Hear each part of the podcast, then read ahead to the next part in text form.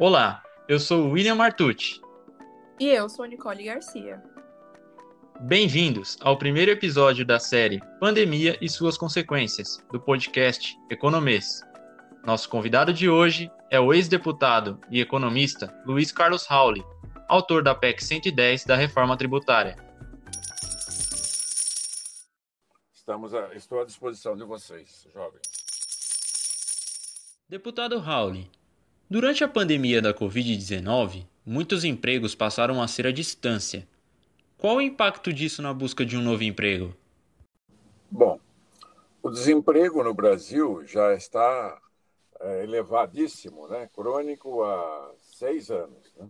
E o Brasil sempre teve uma taxa de desemprego de 3%, 4%. Hoje está em, em torno de 12%, 13% de desemprego formal, né? daqueles que estão na formalidade, mas o Brasil tem também 32 milhões de, de trabalhadores e trabalhadoras subempregados. Né? É, então, a situação é muito mais grave né? e ela já vem de muitos anos.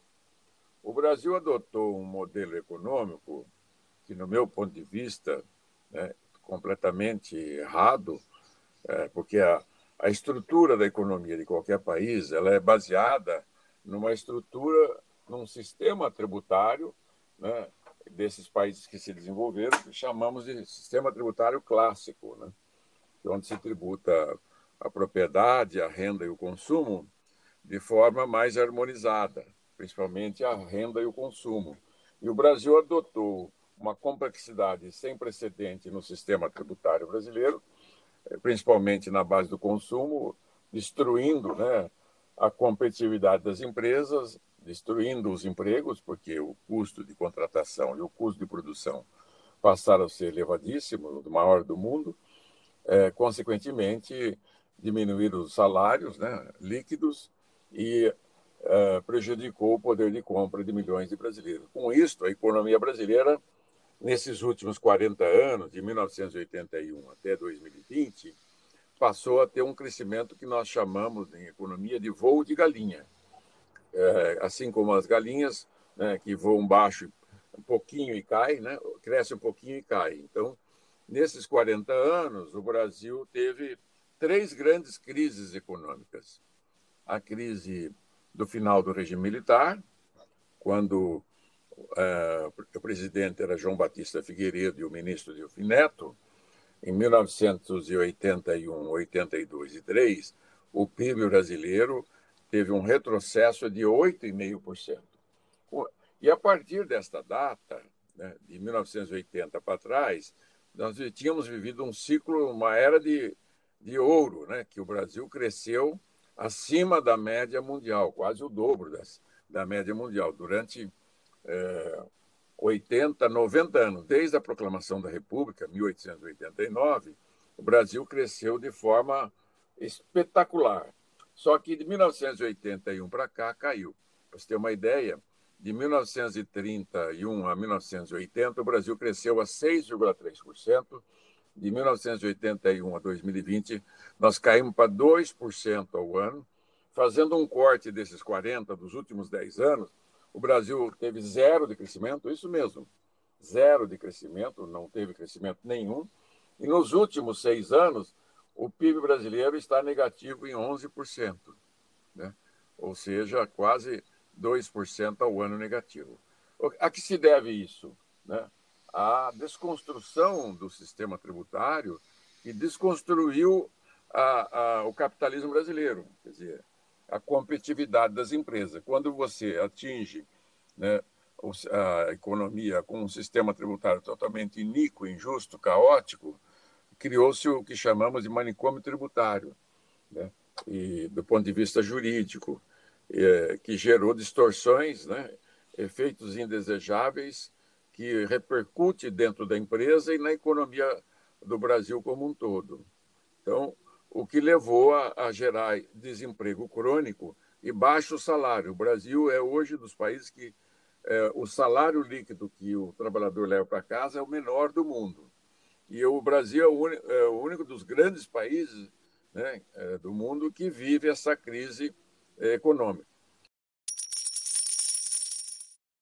com a vinda da pandemia, agora o ano passado, a partir de março do ano passado, a economia que já vinha muito mal, o desemprego que já vinha, que era muito grande, é, piorou, porque o ano passado é, a, o PIB foi muito negativo, né? quatro e poucos por cento negativo, e adentrou a crise pandêmica este ano, atrapalhando mais ainda a economia. Então, nós deveríamos ter recuperação econômica e não conseguimos. E eu continuo batendo na tecla de que o principal problema que temos é a má estrutura, ou seja, a estrutura totalmente deformada, equivocada do sistema tributário brasileiro, que é, segundo o Banco Mundial, o centésimo octagésimo quarto pior sistema tributário do mundo, em 190 países que é feito a aferição todos os anos por, pelo relatório Doing Business. Então, o desemprego né, continua, né, o subemprego aumentou nesse último período, porque a, a pandemia não foi embora, né, ela continua latente e a situação continua caótica. Nessa perspectiva, quando o senhor acha que o país voltará a crescer economicamente? Sem a reforma tributária, é, vai continuar no voo de galinha, cresce um ano e cai dois anos, como nós temos visto aí nos últimos 40 anos. Você pode olhar o gráfico ano a ano dos últimos 40 anos, o efeito negativo e perverso. Como eu disse, nos últimos 10 anos, embora o Brasil tenha crescido 2001, 2, 3, 4, até um pouquinho, 2004, 2015, 16 foi negativo 3,6, 3,2. 2017, 18, 19 cresceu 1,1, 1,2% e o ano passado foi negativo em mais de 4%. Então, 2021 para frente, se não fizer a reforma tributária completa nos moldes que, eu, nós estamos defendendo na PEC 110 2019 do Senado da República, o Brasil não voltará a crescer de forma sustentada.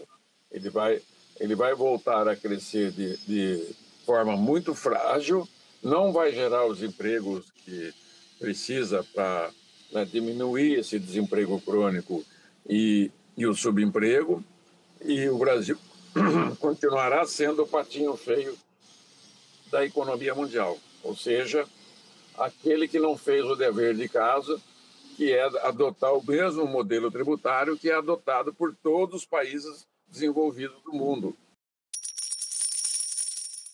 Com esta, com esta situação, que eu chamo de gorduras trans, que é, como o, o mau colesterol que entope as artérias do ser humano, essas gorduras no sistema tributário, nos preços relativos, destruíram a competitividade e o capitalismo brasileiro.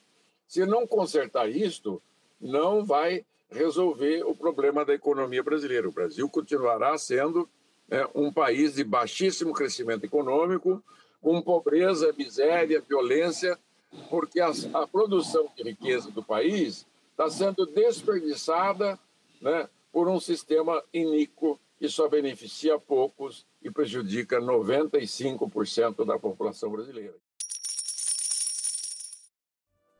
Agradecemos a participação do economista Luiz Carlos Rauli. E acompanhe os próximos episódios dessa série. Até mais!